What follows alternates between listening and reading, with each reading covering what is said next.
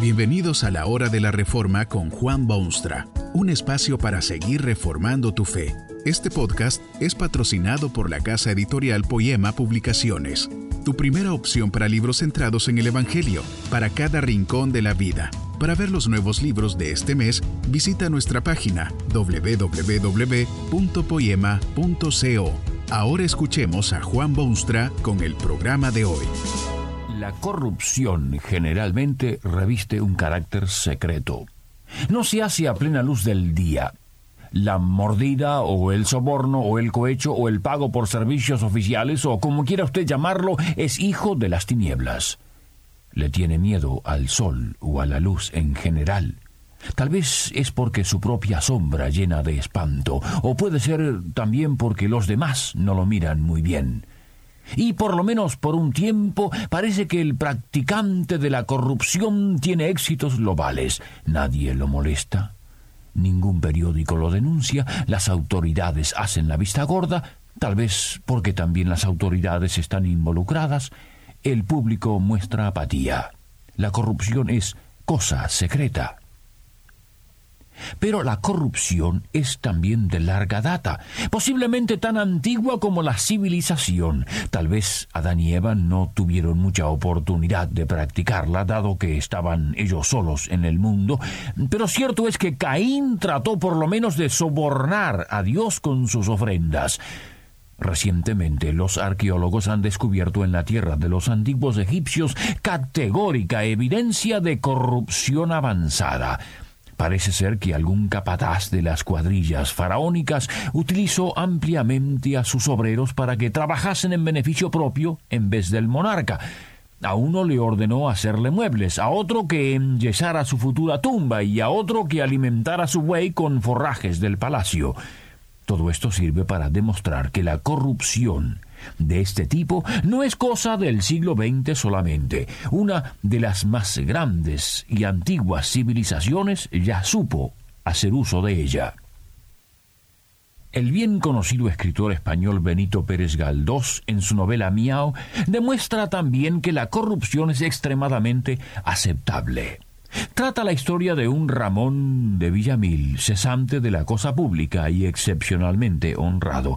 En efecto, da la impresión de que es su honradez la que hace de él un cesante permanente.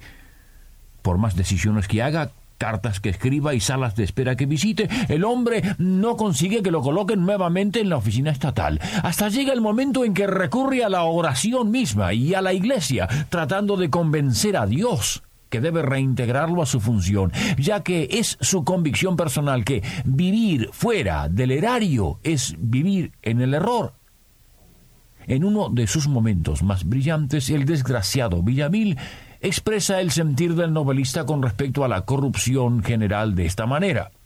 La lógica española no puede fallar. El pillo delante del honrado, el ignorante encima del entendido, el funcionario probo debajo, siempre debajo y agradezca usted que en premio de sus servicios no le limpien el comedero. Todas las escenas reviven las experiencias de la vida pública, los esfuerzos del fisco, lo interior de ese vasto palacio que se llama la administración pública. Y el que triunfa en cada instancia es el que de nada sirve. La corrupción es parte integral de la vida cotidiana. Usted sabe que la corrupción es además muy común.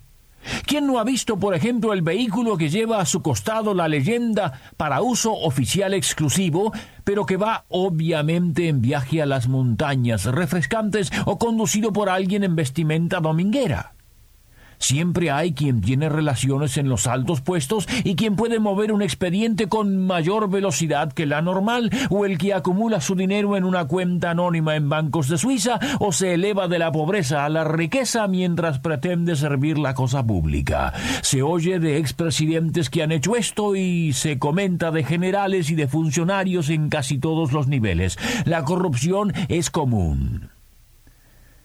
¿Piensa usted en ese caso que la palabra de Dios debería abstenerse de interferir con esta desgracia tan contemporánea como humana?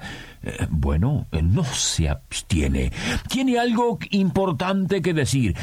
Allí está, por ejemplo, el caso de los hijos de Samuel. Mejor juez y gobernante que Samuel sería difícil encontrarlo en los anales de la historia, pero tristemente nos informa la Biblia que sus hijos no siguieron en los pasos de su padre, todo lo contrario. Se volvieron tras la avaricia, dejándose sobornar y pervirtiendo el derecho. No se necesita gran alcance mental para darse cuenta que el mal de los hijos de Samuel fue precisamente la corrupción oficial. Sus intereses personales ahogaron los intereses del pueblo, aceptaron obsequios de quienes seguramente se habían hecho merecedores de la justicia implacable. Esta conducta tuvo el inmediato efecto de pervertir el derecho. Cuando reina la corrupción, el injusto es elevado a niveles de ídolo y los justos reciben el castigo. Lo blanco se torna negro y lo negro blanco. Se produce un mundo confuso, sin derechos, arbitrario, en última instancia, tiránico, injusto y opresor. Es la influencia o el dinero o los privilegios quienes determinan los destinos y quienes hacen los juicios. En el caso de aquellos hijos de Samuel, bueno, eh, su corrupción dictó nuevas normas, cambió radicalmente el curso de la historia de la nación y dio por tierra con los deseos de Dios e introdujo el sistema monárquico en lo que había sido hasta entonces un sistema político único y envidiable. Las consecuencias de la corrupción afectaron a toda la nación en general y a cada ciudadano en particular. Este incidente bíblico ha sido incluido en la historia de Dios para instrucción de las generaciones posteriores. Enseña claramente que la corrupción degenera. Pero la palabra de Dios no solamente condena la corrupción por medio de unos pocos eventos de la historia, específicamente se menciona este problema en otros pasajes de la Escritura. Entre las inmejorables leyes que Dios dio a su pueblo y al mundo entero se encuentra esta. No recibirás presente, porque el presente ciega a los que ven y pervierte las palabras de los justos. Así es. En vista de la naturaleza humana y sus idiosincrasias, aún el justo puede ser pervertido por medio de la corrupción. Supóngase que usted ha visto a su prójimo cometer un horrendo crimen. Su deber de ciudadano sería informar a las autoridades lo antes posible para que se haga justicia. Pero el interesado viene y le ofrece a usted una considerable cantidad de dinero si promete sellar sus labios. ¡Qué terrible tentación! Sus hijos necesitan mejores ropas. Su esposa se merece un regalo luego de tantos años de consagrado servicio. Usted mismo puede darse el lujo de algunas cosas que jamás pudo obtener. ¿Qué hace ante esa situación? Bueno, nadie lo sabe, pero no será fácil tomar una decisión es humano. Por eso es que la palabra de Dios le habla antes de que estas cosas ocurran. No se deje sobornar porque desde ese momento sus palabras no podrán reflejar la purísima verdad y las consecuencias, si no inmediatas, por lo menos posteriores, han de ser desastrosas. La corrupción afecta a la sociedad entera. Cuando alguien extrae algo de otro injustamente o sin remuneración adecuada, alguien debe proveerlo.